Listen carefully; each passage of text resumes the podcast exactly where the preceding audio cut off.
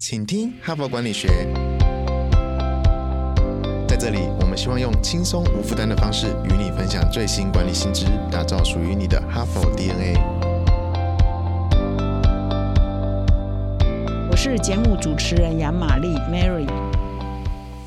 大家好，欢迎来到今天的 Podcast。首先呢，在节目一开始，我要提醒各位听众。我们目前呢正在规划我们农历春节期间的特别节目啊，我们还是农历不放假，初一到初五都有节目啊，所以我们希望呢，呃，这一次的春节特别节目呢，可以邀请各位听友呢来参加我们录制的内容跟过程，甚至当我们的一日主持人哈，所以请到说明来了解更多细节，或者是本集呢你一定要听完啊，讲到最后呢，我会说明我们募集的一些办法。那么活动期间呢，直到十二。二月二十二日截止哈，那之后我们会挑选听友呢来参加我们的节目，那所以欢迎呢各位听友踊跃呃参加我们这个特别节目，让你的声音呢，让你的意见呢，也可以让广大的听众呢可以听得到。那目前呢，我们的 podcast 呢每个月累积的收听的人次呢是七十万人次哈，所以呢是相当多一个学习管理的一个呃很多听友在这里呢啊搭建的这一个平台哈，所以欢迎各位听友呢来参加。加我们这个春节特别节目，好，那么以下呢，我开始进行这个本周的专题的介绍哈。今天又是礼拜一了，所以我们又要开启新的一个专题。那我这一周的主题呢，其实选的呢是不久以前哈，就是七月号《哈佛商业评论》的封面故事，我们纸本的封面故事哈。那当时呢就觉得这个题目非常好，可是那个时候排不进这个排程里哈，所以啊，到年终的时候，此刻呢，我们就决定说这个题目还是要在今年内把它。分享完哈，那所以呢，我们今天就特别挑了七月号的封面故事来跟各位做分享。那么这一周的主题呢，就是打造顾客历程，创造顾客的终身价值哈。我想这所有的我们在经营企业，不管你的顾客是 to B 还是 to C，那当然这个顾客历程比较强调是 to C 的哈。但是你把它的理念呢用到 to B，我觉得又何尝不可能哈。所以呢，to B 跟 to C，我们都在经营事业，不管卖的是产品还是卖的是无形的。服务。我们都希望顾客呢跟我们长相左右哈，不要一下子就变心哈，不要用了一次就不再回头哈。希望他可以不断的回头，那使用我们的产品跟服务。那这个要怎么做呢？其实都是行销学上哈，这个顾客呃管理学上的一个显学，然后不同的时候都有一些不同的想法、不同的论点出现。那我今天呢分享的这篇文章是七月号的封面故事嘛哈，所以蛮有趣的哈。他把这个顾客历程呢分成四种类型哈。那每一种类型的经营方式哈，跟特色都很不一样哈。这到底是怎么做的呢？哈，那这就是我们啊今天要分享的文章的主题哈。那这一篇文章的标题叫“打破你对顾客历程的误解”哈，就是说你对 customer journeys 英文叫 customer journeys 到底有什么误解哈？那这一篇文章的作者两位呢是来自于啊两个大学的教授啊，不同大学。那他们这两个大学呢，其实我们台湾人可能应该蛮陌生，因因为我也蛮陌生的哈，那显然呢是比较年轻的教授，因为一个是讲师而已，一个是副教授，所以呢可能就是在这个领域的新秀了哈，才会被哈佛商业评论选上。那第一个教授呢是在啊纽约市的一所私立大学，叫佛坦莫哈，Fordham 哈，Fordham University 在纽约的一个副教授叫阿赫尔哈。那另外一个呢是英国的大学叫 Lancaster 哈，Lancaster，那他是在莱比锡校区。区的一个教授叫安东希伯特哈，那这两个学校的确我们台湾人是比较陌生的哈。那这两位呢，应该就是比较年轻的呃学者哈。那么这一篇文章英文标题呢叫 What you are getting wrong about customer journeys 哈。那么在讲 customer journeys，呃，就是顾客历程之前，我们先解释一下到底什么是顾客历程哈。我们听众或许呃也知道了，只是我再提醒一下哈。那所谓的顾客历程啊，就是说当顾客在决定购买商品哈，这商品含服务，然后你要 take 什么服务哈？比如说你要做捷运还是坐巴士，这都是服务嘛哈。你所经历的历程，在做决定前，你在下手买这个东西之前，经过的历程就叫做顾客历程。也就是说，它不是你买来之后用的喜不喜欢、体验如何，这个是。采购之后的历程或使用之后的历程。但是我这边讲的顾客历程是往前推，你为什么要买这个东西？你买这个东西之前，你是有经过怎样的决策的过程？那你为什么知道这个东西呢？因为你要知道它才会去买它嘛。哈，所以这个从采购之前的历程就是顾客历程啊。那一般来讲，顾客历程可以分为三个阶段。第一个，你要知道这个品牌嘛。你怎么认识这个品牌？你这个品牌又怎么让你认识的？哈，这叫品牌认知。第二个是说，你知道它了，可是你对它开始产生兴趣。然后有一百种化妆品，我现在知道五种，那我现在对其中一种哎产生兴趣。我知道不代表我对它有兴趣哦，我知道有这个，我知道有那个，不代表。我就要买这个，或我知道有这部电影，也现在有十部电影上映，我知道了。但是我为什么会决定去看这一部呢？哈，这就是触动你的考量，触动你的兴趣。到最后，你哎，你想去看呢，或你想去买呀？哎，真正买下去，哈，那个转换，哈，转换行动，这个采购行动，决定购买的这个行动呢，又是怎么产生？为什么就是比如一百部电影好了，你知道十部？哎，那你有兴趣的有五部，到最后你的时间只能看一部，你为什么到最后就看？这一步呢，哈，所以这个整个的你的心智哈，一个消费者，一个顾客，他的心智走过哪个历程呢？就是 customer journey 哈。那说以前的这个行销人员比较少去关注采购前的这一段流程哈，所以但是现在所有的行销学呢都很强调这一块哈，也有很多人用漏斗了哈，漏斗了就是怎么样让大家知道哈，最大程度被知道哈，这个品牌认知哈，这最大，然后慢慢漏斗漏下来，到最后呢，就有一群人呢就。会采购你的东西，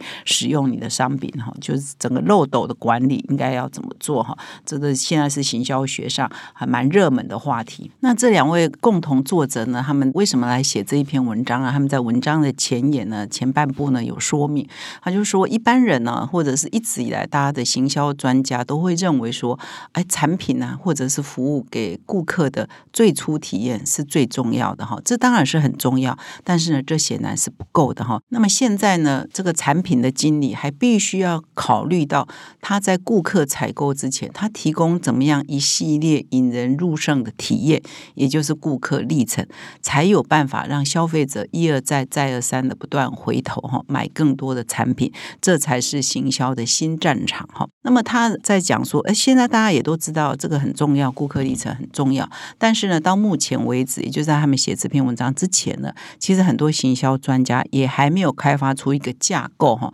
可以协助所有的经理人、行销产品经理呢，在创造顾客历程上可以做参考。因此呢，他们才会来写这一篇文章。那这一篇文章呢，各位听众也都了解，哈佛的文章都经过蛮长时间的研究哈。所以这两位作者呢，就根据他们这个初衷哈，研究初衷做了五年的研究哈，跟很多产品的行销经理或行销的高阶主管，以及呢很多行销学的专家呢一起。开很多次的研讨会，那终于呢，经过这个呢过程呢，啊，拟定的这一篇文章所提供的顾客历程矩阵哈，就是横轴跟纵轴哈，有四个模式哈，左上右上左下右下，就变成一个顾客历程的矩阵。那提出这个架构，那他们认为说这个架构呢，四个矩阵呢没有优劣之分，没有说右上就比较好，左下就比较不好，没有优劣之分，而是特色不一样。那你只要找到你的定位。你的特色，你都可以创造很棒的顾客历程，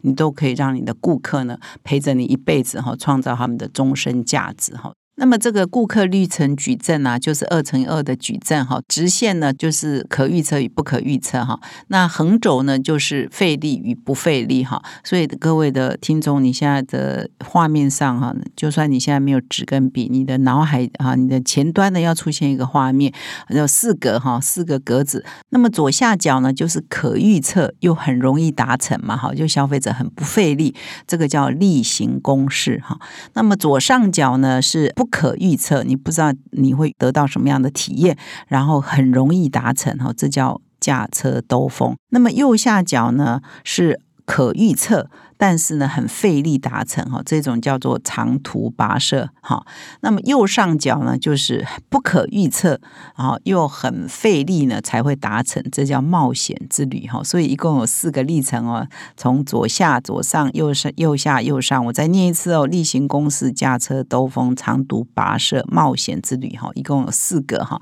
那我接下来呢，就每一个格子呢，跟各位听众做分享。那当我分享的时候，你就要想，你所提供的产品跟服务是属于哪一种类型呢？哈，那么第一种呢，就是左下角我要分享叫例行公事哈，它已经变成一个非常简单、非常重复哈，通常呢也是你常常。呃，频率很高，会采取的一种消费历程模式哈。那我觉得啦，因为他这一篇文章是外国人写，西方人写的，他们的便利商店哈不发达。那我觉得，如果在台湾，我们说哎去 Seven 哈，去全家哦，我们所有的便利店呢买早餐哦，这可能是很多台湾人的例行公事哈，还很容易嘛，大街小巷都有呃便利商店嘛。然后呢，他提供的服务也都是可以预测的嘛，我可以预测我今天买到咖啡跟昨天跟去年是一模一样的嘛嘛。哈，那我也可以预测说，我今天买到报纸跟昨天、跟前年是一模一样的嘛？哈，所以它是可预测的消费行为哈。所以呢，它可预测性呢，它就常常会变成建立顾客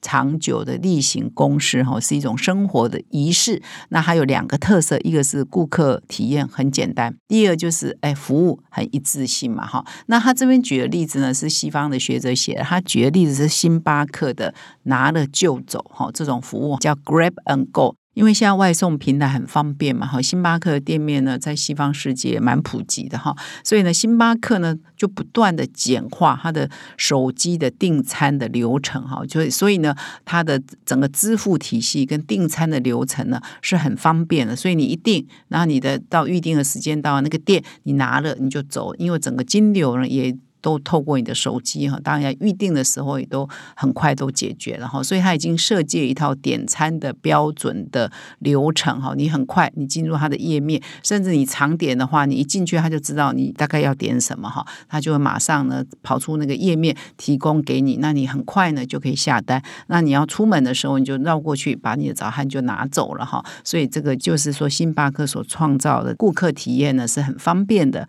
而且可预期的，而且呢。是一致性的哈。所以呢，这叫例行公事的服务哈。那这边有特别强调，如果你的产品哈或服务是属于这一种的话，你要做到一个呃方向，就是你要尽量简化你的体验的接触点。就是说，如果没有创造价值，就是说你的整个流程啊 SOP 流程哪一个环节没有办法为顾客创造价值或为你创造价值的话，你就要删删删。所以尽量简化啊你的 process 哈，这是一个重点。那么啊，这个象限四格象限这个矩阵的左上角呢，是属于不可预测，但是。呃，很容易的，不费力的哈，整个消费体验是不费力的哈，所以他把这个叫做驾车兜风哈，就是我们开个车不是很轻松吗？很愉快吗？但是我们无法预测沿路会看到什么风景嘛。你有的时候会看到哇，一个转角就是一个打卡景点啊，可能一个转角出现一个你从来不知道咖啡厅啊，view 很好啊，咖啡很香，你很想在那边喝杯咖啡，或是经过一个什么小店啊，卖的一些手工艺品啊，你也觉得有有那个。发现的乐趣哈，所以这一种呢体验呢，啊叫做。驾车兜风，那他这边呢特别推荐的驾车兜风，很多电玩游戏就是属于这种，因为你不晓得你下去玩呢，啊，要玩游戏很容易，你就上网哈，你就可以网 download 有这个软体，你就可以玩。但是你不知道你会碰到什么对手啊，你不知道你今天会打的如何啊，哈，所以呢，这就会有发现之旅嘛，哈。不过这边举的哈更精彩的例子是抖音呐，哈，就是说只要你有这个抖音的 app 哈，那你上线之后呢，哎，你就可以看到一支一支影片。那你从来不知道，说我今天上线，哎，热门的影片是什么？你可能不知道嘛，你上去才知道。那我看到这一部呢，可能是猫，下一步呢，你就往下一直拉，你就会出现不同的影片嘛，都是很受欢迎的。可能这一只呢，呃，谈这个猫的可爱的，下一只谈如何煮一顿饭等等，就是你有很多发现的乐趣嘛，哈。所以这个就是抖音提供的服务，本质上呢，也就是属于驾车兜风型的哈，这个还蛮 make sense 的嘛，哈。那么右下角呢，这个是属于这个有一点困难哈，做起来有点费力哈，但是呢，比较可以预测的哈，这个叫做长途跋涉哈，就是说你要达到那个目标啊，你的目标是你知道的哈，所以你就要知道说我的目标点在哪里。可是呢，要达到那个目标很辛苦嘛，所以才叫长途跋涉。那这边举的一个例子啊，比如说你提供如果是语言学习平台。哦，你要帮你的这个学生啊达到，比如考试要考几分呐？我要通过什么测验呢？这个目标是放在那里的，或者是说你是一个复健哈，你身体要复原，你一个复健的流程，你要经过这些这些辛苦，到最后哎，你可以康复哈。这个复健流程，减肥哈，我现在你报名什么减肥班，你要经过怎么样饮食的控制啊，哈，运动的配合啊等等，那你达到目标减五公斤、减十公斤哈。所以这整个呢，就是属于那种长途跋涉，